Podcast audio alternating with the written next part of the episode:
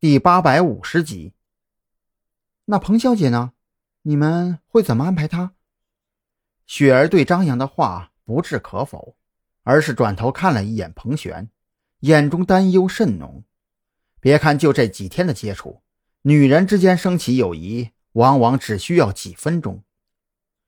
不用担心我，我跟他有过约定，即便今天他没来找你谈，我也会建议你跟我一起去自首的。彭璇没等张扬开口，就率先将事情和盘托出。听到这话。雪儿彻底放下心来，她面带微笑的站起身，饭就不吃了。这地方消费不低，给你们省点经费吧。我们走吧。这下张扬和蓝雨桐都傻眼了。来的路上，俩人还讨论过这事儿，都认为想要说服雪儿去自首是一件比较艰难的事情。可是谁也没有想到，原本以为必须大费周折的事儿。竟然这么轻描淡写的几句话就谈妥了。大仇已报，我对这个世界再无留恋，轻生不是我的风格，所以配合你们的调查对我而言没有任何难度。雪儿回头做出解释，眸光里是一种看淡一切的超凡脱俗。好吧，这下张扬没话说了，只能苦笑着点了点头，在咖啡厅服务员怪异的目光中。带着三个妹子大步离开。没天理呀！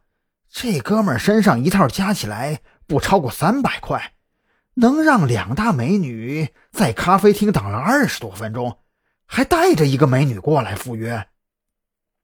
嘿，更绝的是，嘿，一分钱没花就带走了三个女神，是不是我的打开方式不太对呀？哎，别说了，我想静静。张扬从没有像这一刻一样希望自己是个聋子，尽管这些店员已经刻意压低了声音，可是奈何张扬的听力实在是变态。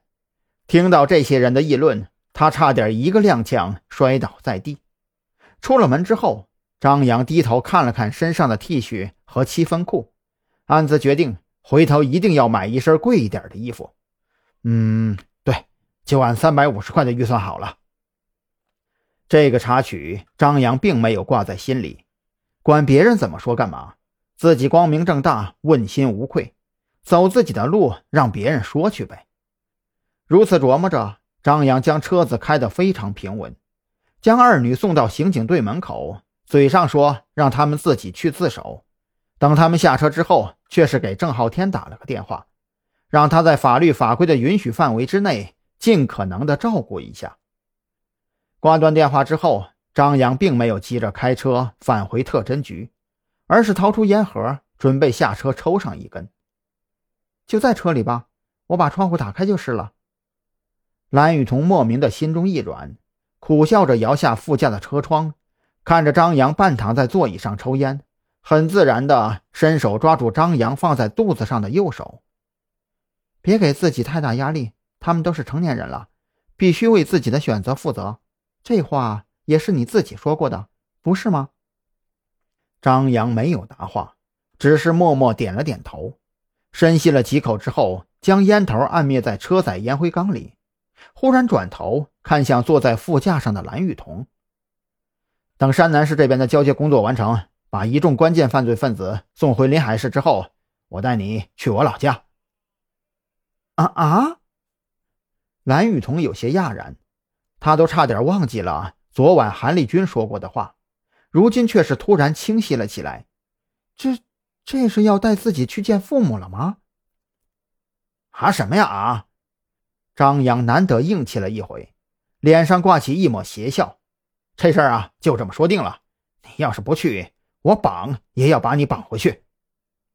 出息了你！你绑一个试试！蓝雨桐嘴上反驳着，心中却是欢喜的很。甚至都开始寻思该给二老带些什么礼物比较合适。